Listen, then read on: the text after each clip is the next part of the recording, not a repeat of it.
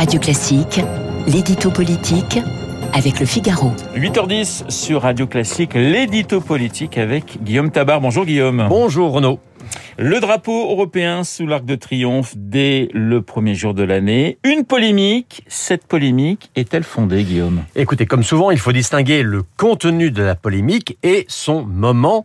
Et il est clair que le débat n'aurait pas pris ses proportions si l'on n'entrait pas dans les 100 derniers jours de la campagne présidentielle. Alors, le drapeau européen sous l'arc de triomphe, euh, l'idée d'Emmanuel Macron était de marquer le début de la présidence française de l'Union.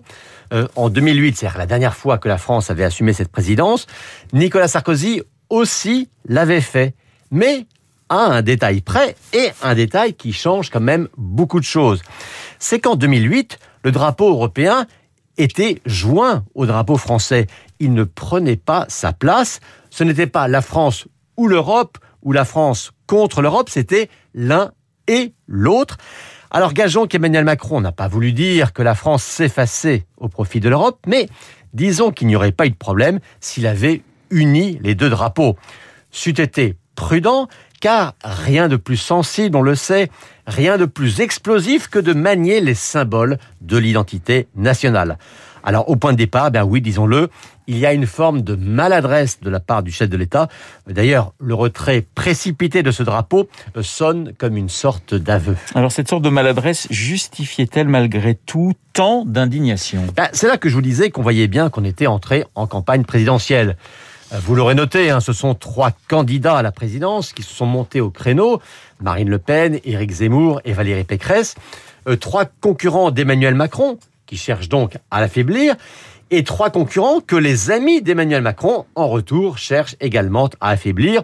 D'où des arguments violents et, disons-le, pas toujours au niveau.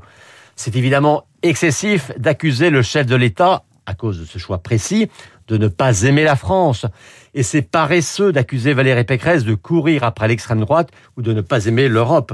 Euh, signalons d'ailleurs hein, que la candidate LR n'a pas demandé le retrait du drapeau européen, mais bien le rajout du drapeau national. Guillaume, cette polémique donne-t-elle le ton de la future campagne? Bah, On peut le craindre, hein, euh, car l'articulation entre la France et l'Europe, l'usage du drapeau, la réflexion sur l'identité nationale ou sur l'ambition européenne après tout, ce ne sont pas des sujets médiocres et on a bien le droit d'en débattre. Mais ce qui est regrettable, c'est que pour en débattre, le seul registre autorisé soit celui de l'indignation. On ne réfléchit plus, on dénonce. On n'argumente plus, on s'offusque. Et que dire de ce directeur de théâtre macroniste qui revendique crânement de s'adresser à Valérie Pécresse, je le cite, comme à une petite fille de 10 ans vous savez, la suffisance n'a jamais été un argument suffisant.